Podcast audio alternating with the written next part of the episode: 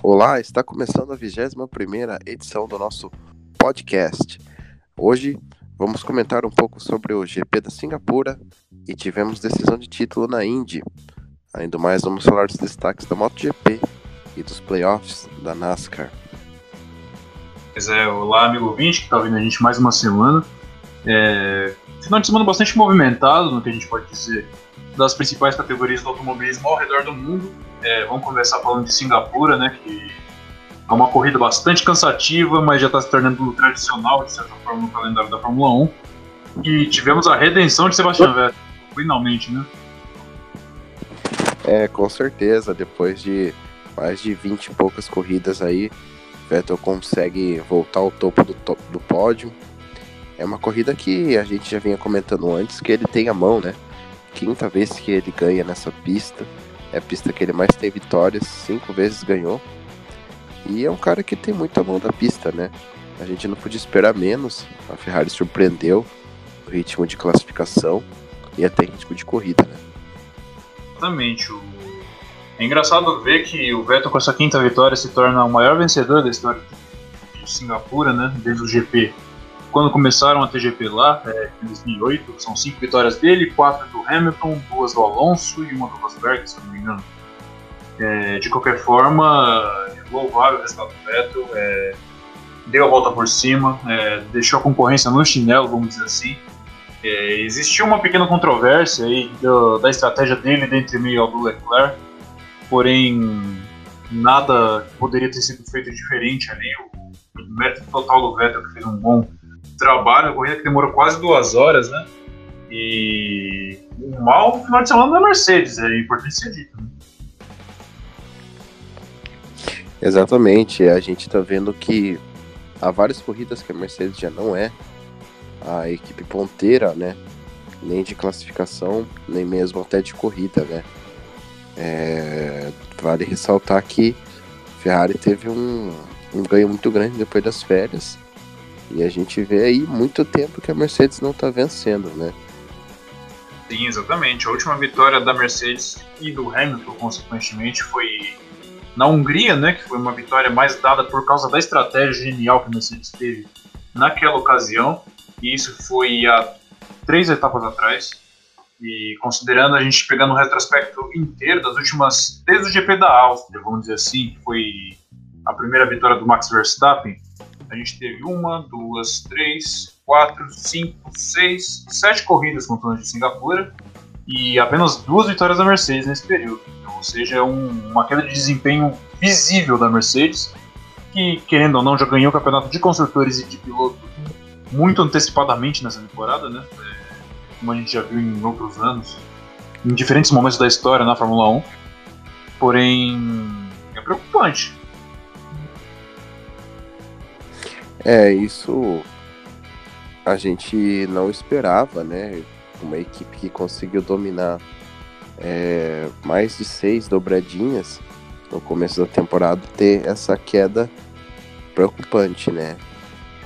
Faltando poucas corridas para acabar a temporada, a gente não tem muita previsão de que a Mercedes possa fazer mais do que algumas vitórias. Agora a Rússia, né, é uma pista que o Bottas tem né, uma boa um bom desempenho, né? E a gente vai ver aí o que vai acontecer, né? Desenrolar. E com certeza, se o Bottas fizer a pole e o Hamilton em segundo, o Hamilton não vai querer perder essa corrida, né? Sim, exatamente. O... Foi mais um mais um excelente resultado da Ferrari, como a gente tinha dito, né? A Mercedes chegou com status de favorita, de certa forma, em Singapura, mas acabou tendo problemas e uma coisa bastante destacável aqui é, nesse final de semana em Singapura foram os upgrades aerodinâmicos que a Ferrari trouxe, né? é, principalmente na asa dianteira, que a gente viu foi um, uma tremenda de uma bola fora que os engenheiros italianos fizeram no começo da temporada.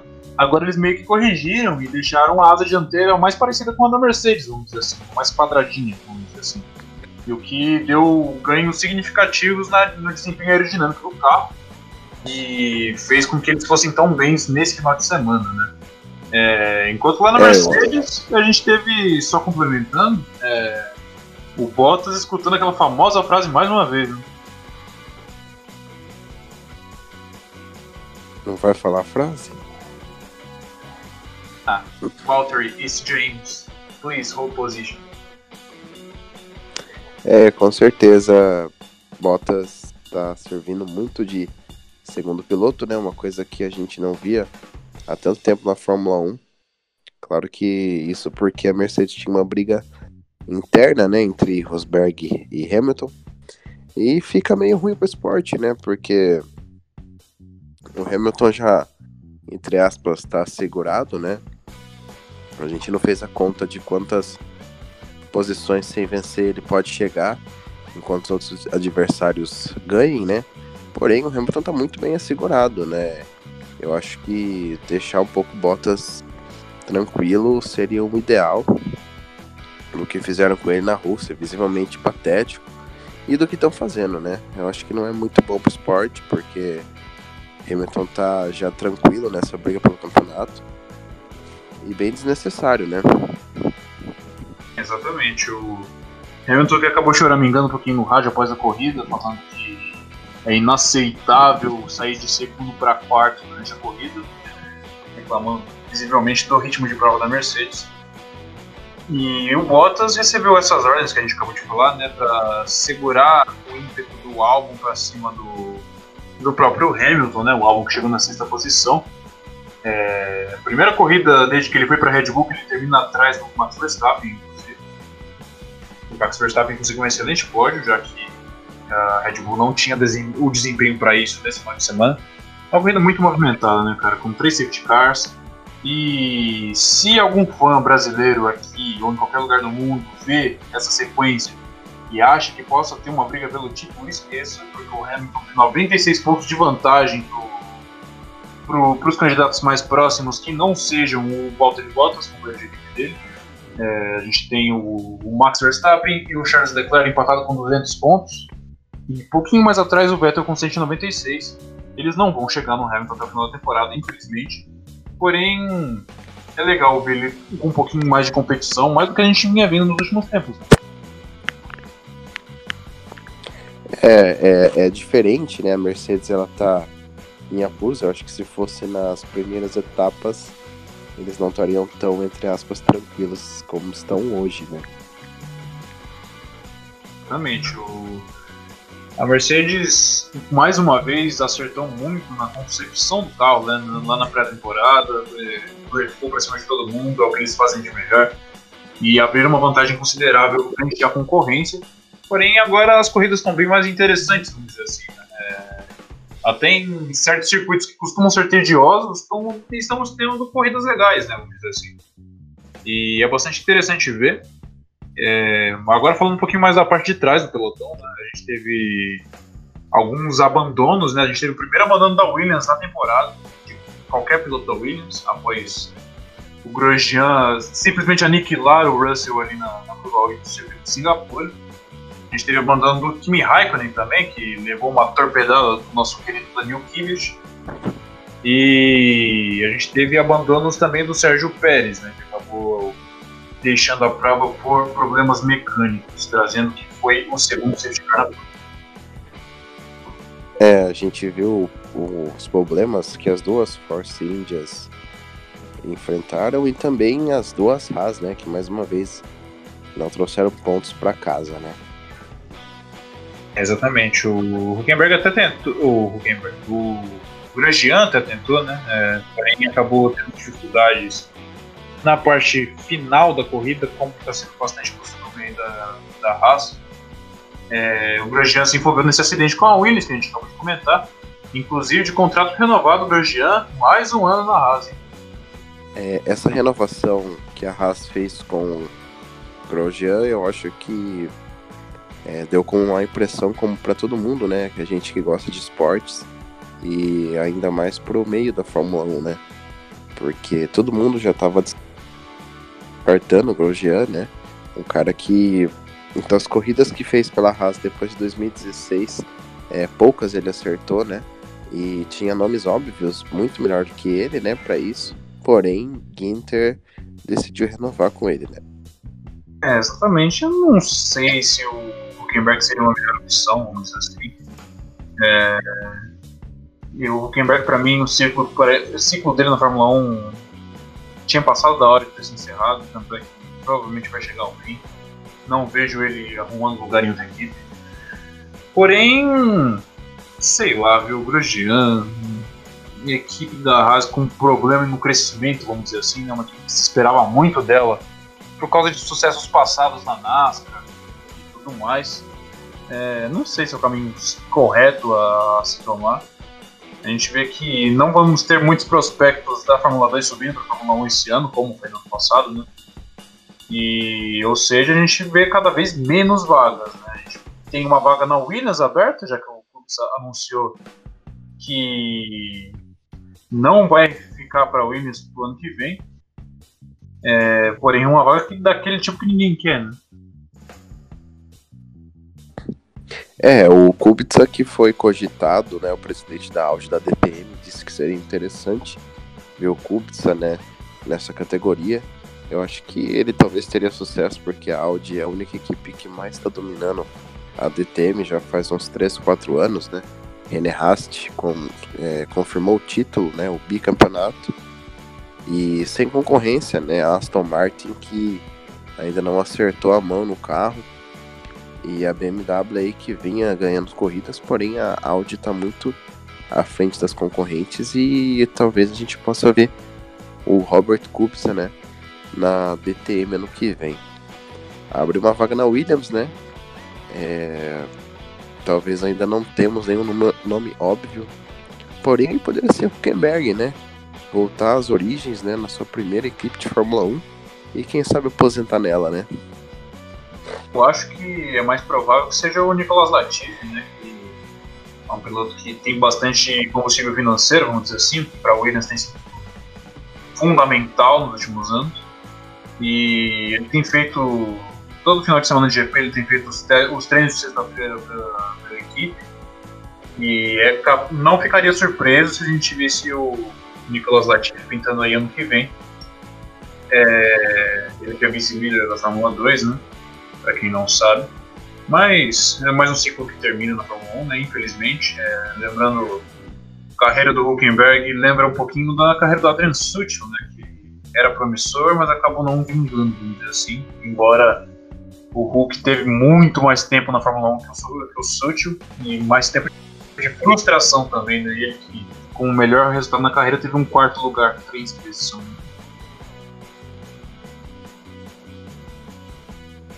É, eu acho uma pena, né, ele levar esse recorde negativo de maiores GP sem ao menos subir ao pódio, né? Mas é, eu acho que a vida é assim, né, de um piloto de Fórmula 1 às vezes você tem que estar no lugar certo, na hora certa. Levo como exemplo o Sérgio Pérez, né? Que sempre conseguiu vários pódios em equipes similares a que o Huckenberg esteve, né? Até as me as, os mesmos carros que o Huckenberg correu, né? É, o Pérez e o, e o Hulk foram companheiros de equipe por bastante tempo, vamos dizer assim. E teve anos que o Pérez conseguiu três pódios e o Huckenberg não conseguiu nenhum quarto lugar, os dois com o mesmo carro. E. Exatamente. Eu, eu, sempre, eu sempre disse isso, para mim o Huckenberg tá na prateleira de, das maiores farsas da história da Fórmula 1. Né? O cara que chegou. Farsa que eu digo é mais aquele termo dos esportes americanos, bust, quando o cara chega cheio de expectativa, cheio de, de marra, de moral na Fórmula 1 e acaba não vingando. O caso mais recente é do Julian Palmer, por exemplo campeão da Fórmula 2 e foi patético na Fórmula 1. E é difícil entender por que esses casos acontecem, mas infelizmente é só mais um deles. É, com certeza. Para quem não sabe, Huckenberg foi um cara que dominou todas as categorias que passou de base. Ganhou até a antiga A1GP. Para quem não conhece, era aquela categoria de representantes de cada país. Foi campeão da GP3, Fórmula 2, por aí vai. Veio na Fórmula 1, né, na Williams, fez uma pole né, na primeira temporada, porém seu brilho sofreu até isso. Bom, é, encerrando essa parte da Fórmula 1, a gente tem nessa mesma semana GP da Rússia, começando os finais de semana na sexta-feira. Primeiro treino livre às 5h30 da manhã. Exatamente. Corrida às 8h10 da manhã no domingo, né? É, vai ser bastante. É, o circuito da Rússia até hoje, desde que entrou no calendário, né? Entrou em 2014, não proporcionou corridas legais, vamos dizer assim. É um circuito bastante sensal. É, retas, curvas de 90 graus, nada que empolgue. Porém, vamos ver quem, quem costuma. Quem vai se sair por cima, né? Geralmente, de 2014 para cá, somente a Mercedes ganhou lá, né? Não teve nenhum piloto de outra equipe que não seja a Mercedes que chegou a triunfar lá na terra do nosso queridíssimo Vladimir Putin. É... Porém, esse ano pode ser diferente, né? A gente tem o carro da Ferrari com uma excelente velocidade de reta, a gente tem a Red Bull que, querendo ou não, em circuitos de, de velocidade média alta, não tem feito tão feio, né? Como se esperava por causa do motor Honda. Porém, a Mercedes provavelmente vem com seja ao poste para quebrar esse tirão de vitórias aí também. Com certeza. É, agora a gente parte para a Fórmula Indy, onde a gente teve a decisão de títulos e o campeão Joseph Newgarden. Mas o destaque mesmo ficou para o jovem Colton Herta, que apenas 19 anos já tem duas vitórias na temporada em sua estreia. Exatamente, duas vitórias, três poles, se eu não me engano, né, ao longo da temporada. E ironicamente não foi o rookie do ano. O título acabou ficando com o Felix Rosenqvist.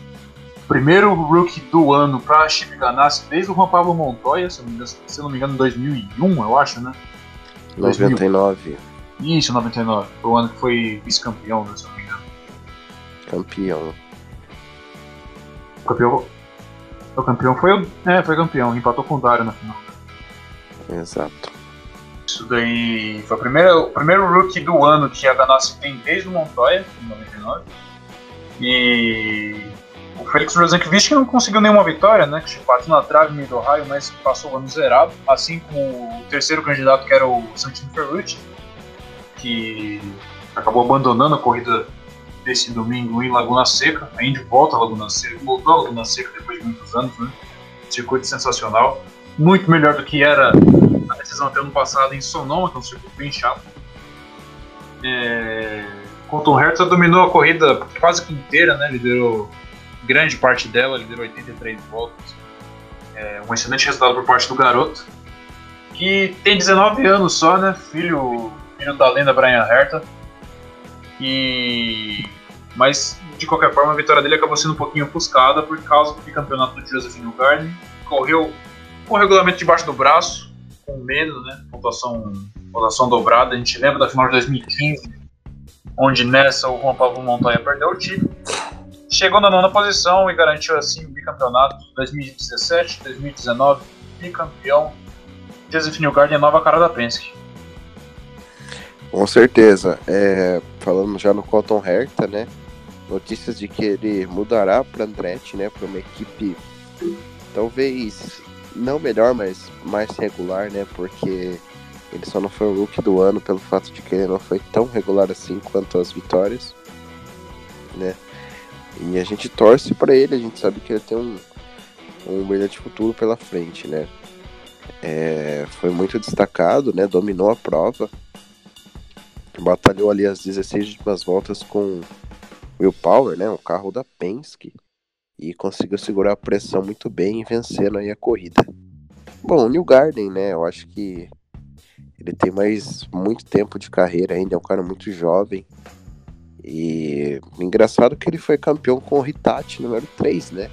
Que é do saudoso Hélio Castro Neves.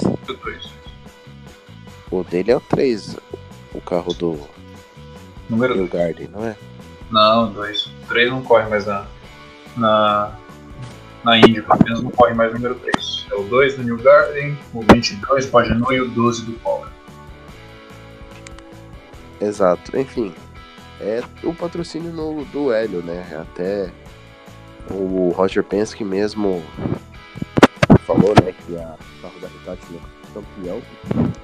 Porém aí, né, agora o, o Joseph Newgarden cravou o título, né? Bicampeonato, abre um precedente, né? Ele que tá na equipe aí pela terceira ou quarta temporada, já é bicampeão e a gente fica se perguntando por que Hélio Castro Neves com tantas 20 anos de carreira na Penske nunca conseguiu ser campeão, né? É, vai um pouquinho de azar, né? A gente, a gente tinha comentado o patrocínio da Itachi, né? Itachi que anunciou renovação de contrato de patrocínio com a Penske no carro do New Garden também é, notícia dessa segunda-feira. Porém, você falou do, do Hélio Castro Neves nunca ter conseguido um título, eu acho que se deve mais porque eram outros tempos, vamos dizer assim. Né? A Índia era um, muito mais equilibrada do que é hoje naquela época. E também a gente tinha uma safra de pilotos muito melhor, mas muito melhor do que a gente tem hoje. Guiando na principal categoria de monopostos nos Estados Unidos. Naquela época do Hélio a gente tinha fácil, a gente tinha Tony Canan no auge, a gente tinha Ed Carpenter, andava muito bem, a gente tinha Dan Weldon, é. falecido, que era um excelente piloto. É, obviamente, várias raposas, né? A estilo Dixon, né? Exatamente, o próprio Scott Dixon. É... Thomas Scheckter, que era um pistoleiro de oval, mas andava muito bem quando, quando pegava. Sam Harnish Jr., a gente tá esquecendo dele, cantava demais, demais, demais. E atualmente a gente não tem mais tanto isso, né? o Hélio pegou essa transição de lá para cá, já um pouquinho velho, né? Vamos dizer assim. Ele chegou a disputar títulos agora nessa década, 2013 ele disputou, 2014 ele disputou, 2017. 2017, é, 2017 que ele veio em Iowa, né? Foi o último ano dele, temporada completa também na Índia. E porém já estava ficando mais difícil para ele, né? Que já tinham novos talentos aparecendo, a gente tinha Alexander Rossi pintando, a gente tinha Neil Garden com uma grande estrela promessa também, né? É... Daí ele começou também a perder espaço até para nomes como Will Power e próprio Scott Dixon. Né? Na minha opinião, você sabe que eu falo isso, Scott Dixon para mim é o melhor piloto da história da Indy. É, é da com história... certeza Dixon da era moderna, ele tem uma visão totalmente diferente de todos os pilotos, né? É um cara que ele pilota de um jeito extraordinário, né? Sim. E ele tá velho já, né? Ele já é de épocas da kart, né? Dos anos 2000. E é um cara aí que já tem mais de 100 pódios para conta, né? Exatamente. É importante ressaltar quando eu falo melhor da história, porque novos tempos, né? A gente, claro, não pode esquecer Alan Ser Jr., Nicky Mears, esses caras que fizeram época lá na década de 70, 80, 90. É, porém, o que o Dixon faz é louvável, cara. É, o próprio Jay Foyt, né, que é o maior vencedor da história da Indy.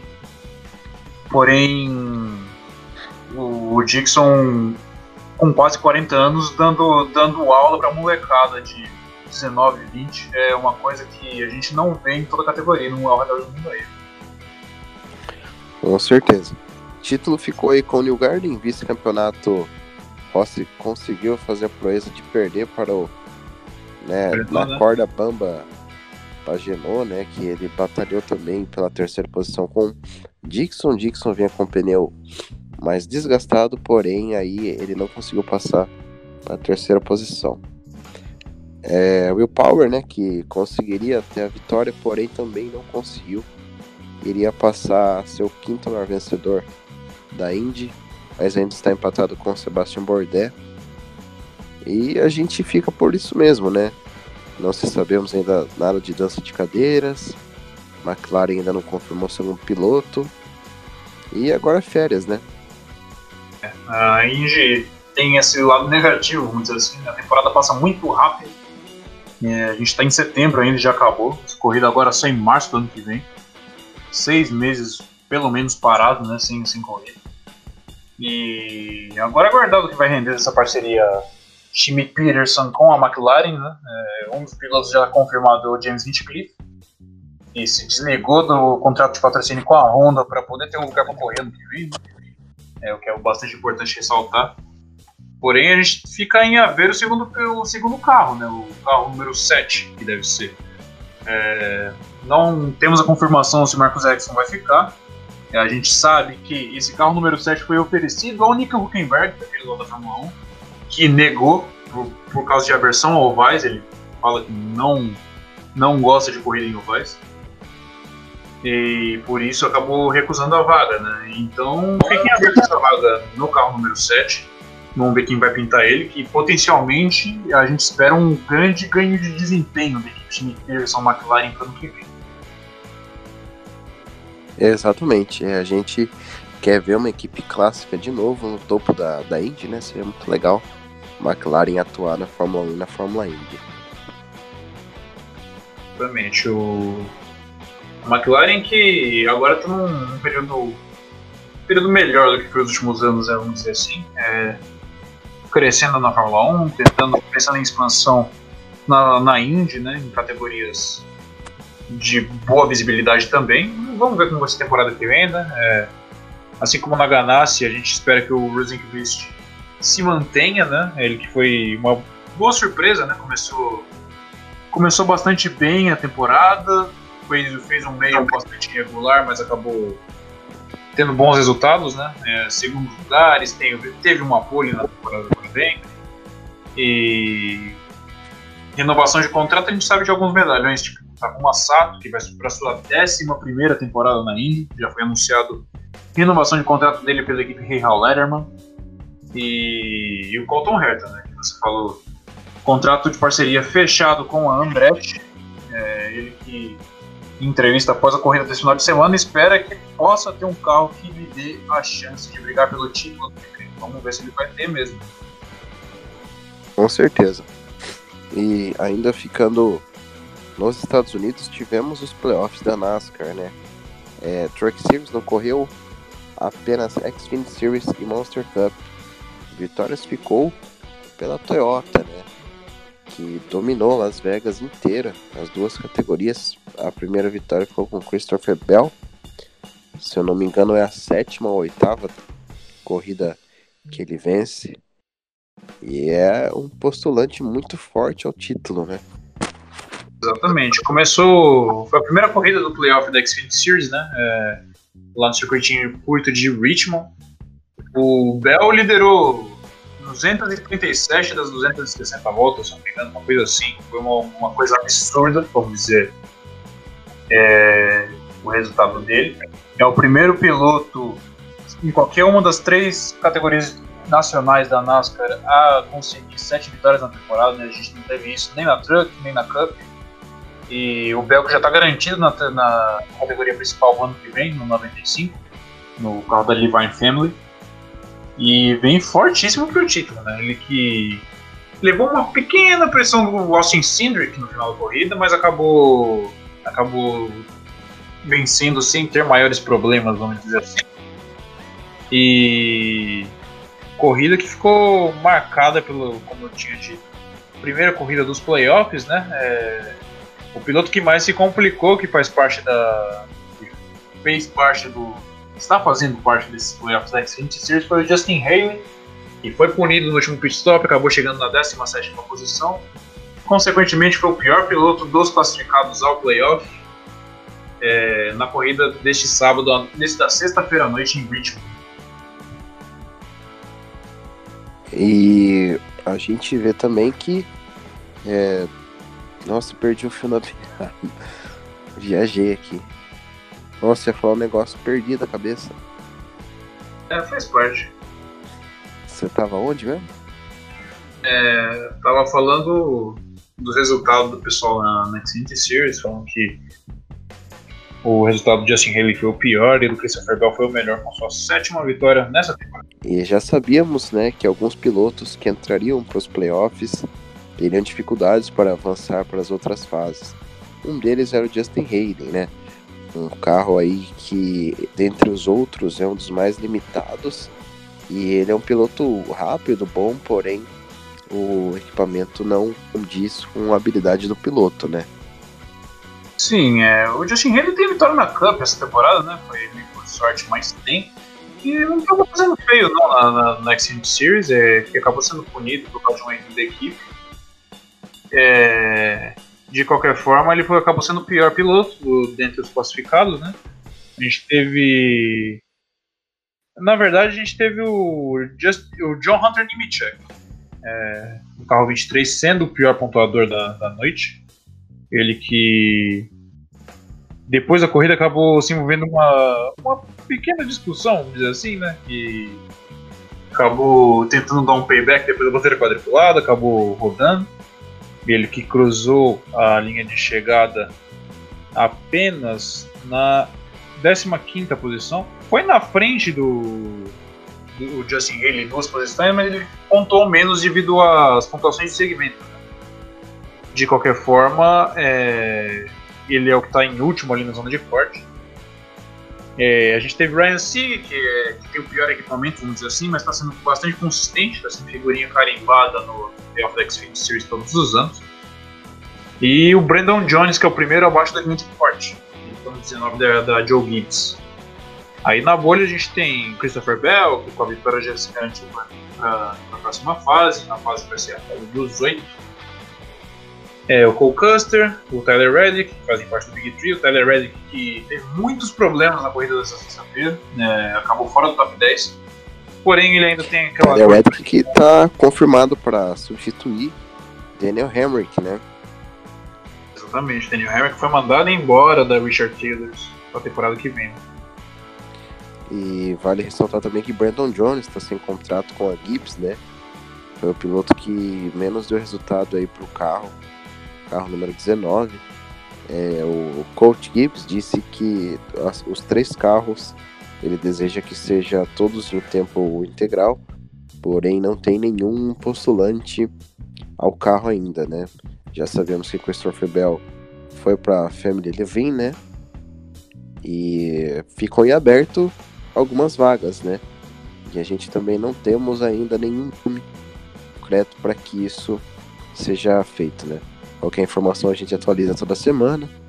E nessa dança da cadeira, do Red que sobe, né, para Cup, é, teve uma edição que eu falei que talvez ele iria por 31 e o 8 continuaria com o Hammer, que, porém eu acho que a Richard Childress na Cup vai ainda só com dois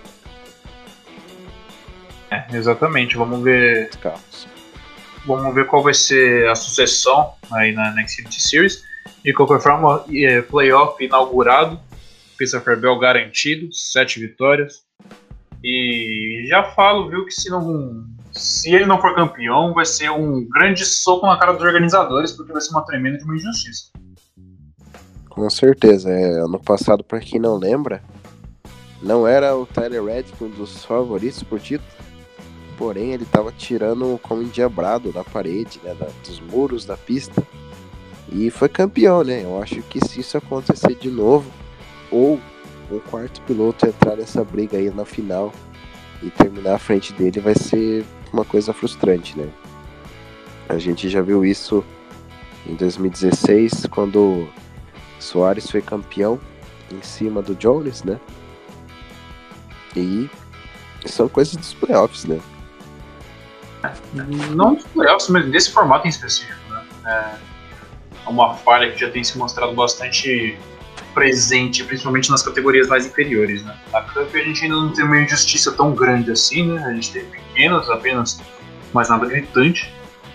Mas vamos ver, né? Falando em Cup, é, segunda etapa dos playoffs, Martin Truex Jr. 2 por 2 segunda vitória consecutiva dele na pós-temporada. Com certeza. Truex que é, reacendeu, né? Depois de tá apagado no começo da temporada, todo mundo dizendo que ele não pegou a mão do 19.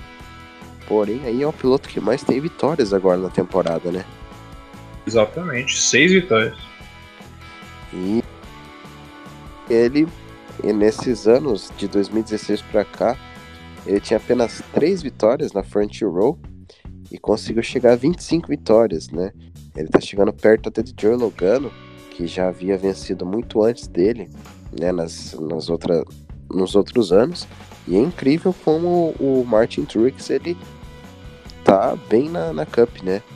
É um cara que já tá liberando, tá nos 39 anos. E aí tem mais alguns anos e ele parece ser um cara aí que vai que cresceu depois de muito tempo, né? É. Exatamente. O... Você comparou com o Logano, a primeira vitória do Joey Logano aconteceu em 2012, se não me falha a memória, em Pocono. 2009. É, enquanto... é, será que não foi 2012? Não foi 2009, quando ele tinha 18? Era do Truex, foi em 2009, que eu me lembro, foi em Ah, Dover. do, ah, do Truex. Você está falando do Logano. Ah, não, o Truex já venceu na época. Da, Isso, venceu ele. Venceu no número 1 um, né, da, da DEI, equipe extinta do Dale Earnhardt Jr. É, foi a primeira vitória da carreira dele lá no circuito de Dover, se não me engano.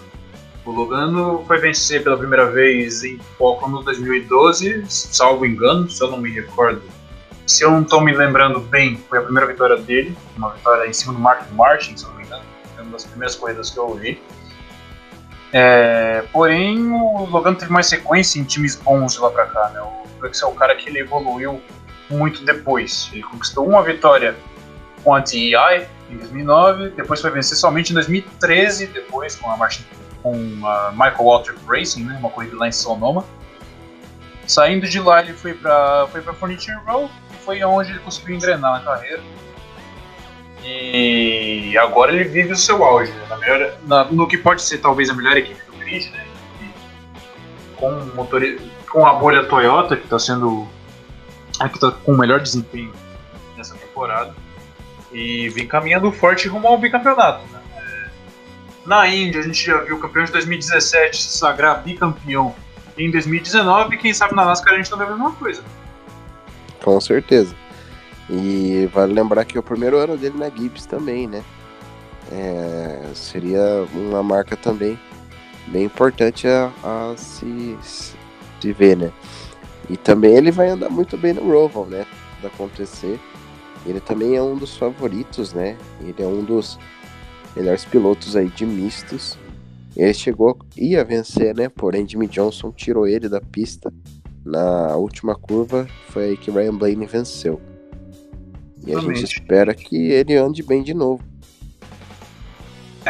Com certeza, o, o circuito do Roval está sendo bastante divertido de se ver, né? E falando da zona de corte, a gente vai chegar à primeira eliminação desse, dessa temporada nos playoffs. É, a gente teve na primeira corrida o Kurt Busch batendo, abandonando. E depois a gente teve o Eric Jones abandonando também por causa de um problema na transmissão. Foram os dois pilotos que já se complicaram de cara, vamos dizer assim, né? E nessa corrida desse final de semana, a gente teve o Eric Jones, né? O curioso caso do Eric Jones, que veio, veio vinha num período bom. Não, aqui nessa temporada. Ele acabou vencendo a corrida noturna de Darlington lá, né? A corrida retrô, a Vintage. E com esse problema de câmbio lá na corrida de Las Vegas, ele tinha acabado se prejudicando um pouquinho. Porém, ele veio e fez um bom resultado nessa corrida. Chegou em quarto lugar, se não me engano, terceiro. Com o resultado, ele estaria saindo fora da zona de corte, porém falhou na inspeção pós-prova, perdeu todos os pontos da corrida e agora ele se encontra numa situação de desespero na última etapa. 45 pontos abaixo da linha de corte, ou seja, ele precisa vencer ou tá fora. É, o que é um tanto quanto injusto, vamos dizer assim, com o menino, porque tem muita gente pior que ele aí nos playoffs e vai passar, vamos dizer assim. Né? A gente tem ele 45 pontos abaixo da zona de corte, até pro Kurt Busch, que só tá 15 atrás, já tá um pouquinho difícil. Né? Com certeza. E se já tivesse acabado, passado para outra fase, Ryan Newman também iria para outra fase, né? Ele que não tá, tá, eu acho que entre a bolha do corte, mas ele, né, se conseguir fazer uma boa prova semana que vem, não vai ser eliminado. Exatamente, ele, o Ryan Newman tá 8 pontos acima da zona de corte, provavelmente é capaz que passe, né? A gente tem o Alex Bowman como primeiro cortado, dois pontos abaixo da zona de corte.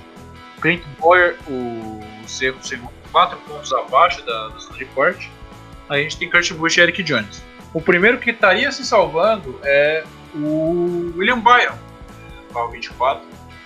Dois pontos acima do Alex Bowman, sendo o primeiro salvo, por assim dizer. E a gente tem também o Eric Almirola com apenas 3 pontos acima da zona de corte. E assim estaria se salvando também, mas tudo pode acontecer na última corrida. Né? Com certeza. E fechando já essa parte da NASCAR, é, o Almirola também é pilotos que devem vitórias em equipes de ponta. Almirola tá um desses, né? É, ele que ganhou em Taladega no passado, não fez nenhuma boa prova esse ano. E a gente espera aí que né, ele consiga fazer alguma coisa também, né? Porque pra gente que acompanha bastante o esporte, a gente vê muito talento fora de equipe grande e equipe grande com muito piloto que não tá entregando resultado algum, né? Exatamente. É o caso do Eric Almirola, o caso do Ryan Blaine. É, a gente não sabe o que é a solo desses pilotos. Porém, é o caso, né? Com certeza. Bom, próxima prova é o Roval. Agora a gente vai para MotoGP, etapa de Aragon, com o domínio Isso. de Mark Marques, que consolida mais uma vez seu título. Uma temporada que está sendo altamente dominada por ele e agora vai ser comentado por você. Exatamente, o Marques chegando mais uma vitória nessa temporada, né? O circuito de Aragão, na Espanha, que é um circuito bastante interessante, né, vamos dizer assim, principalmente para a MotoGP. É, circuito com subidas, descidas, curvas bastante legais. E o Marques conseguiu vencer mais uma vez com facilidade. É, liderou corrida praticamente de ponta a ponta. É, o André Dovizioso da Ducati foi o segundo lugar, mas ele nada mais consegue fazer nesse campeonato. É uma causa perdida. O Marques, se eu não me engano, já pode ser campeão na próxima etapa salvo engano. Próxima etapa que vai ser no circuito da Tailândia. É, o terceiro lugar foi o Jack Miller, na equipe satélite da Ducati, é, botando as Yamaha mais uma vez no chinelo, que é uma pena, para o Valentino Rossi, para o Maverick Vinales, é, pilotos que estão realmente sofrendo nessa temporada. É, enquanto isso, a gente teve o Jorge Lorenzo, mais uma vez, pagando penitência na pista, vamos dizer assim, né? Foi o vigésimo colocado, ele tem a mesma moto do Mark Marques. Ele que falou em uma entrevista após a corrida que não acha que seja possível ele chegar no pódio nessa temporada, pelo menos. E ele que já está meio que em desespero, querendo renovar o contrato com a Honda, mas a gente não vê isso acontecendo por causa do desempenho dele. É, vamos ver se ele consegue dar a volta por cima aí. É, muito em função da má condição física dele, né, que vem, vem se deparando com diversas lesões e por isso não tem conseguido seu melhor estado físico. Como eu tinha dito, a próxima etapa da MotoGP acontece já.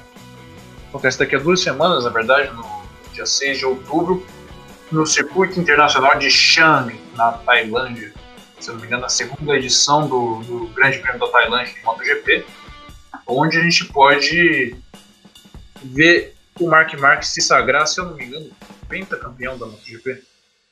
Uma coisa realmente absurda, o menino não tem nem 30 anos. Né? Exatamente. É, mais alguma Acho que nem 30 anos não, ele tem 26 anos apenas e vai estar tá para ser pentacampeão da MotoGP. Se continuar nesse ritmo, vai ser o melhor de todos os tempos por sobra, vamos dizer assim. É. Sobre isso, acho que esses são os comentários. Com certeza. Então não, vai para ser ex-campeão, né? Que absurdo. É, quando você consegue uma sequência boa de títulos, ainda você é jovem, com certeza. É, você pode chegar aí como é na MotoGP, ele pode chegar até 10 títulos brincando, se esse domínio da Honda persistir, né?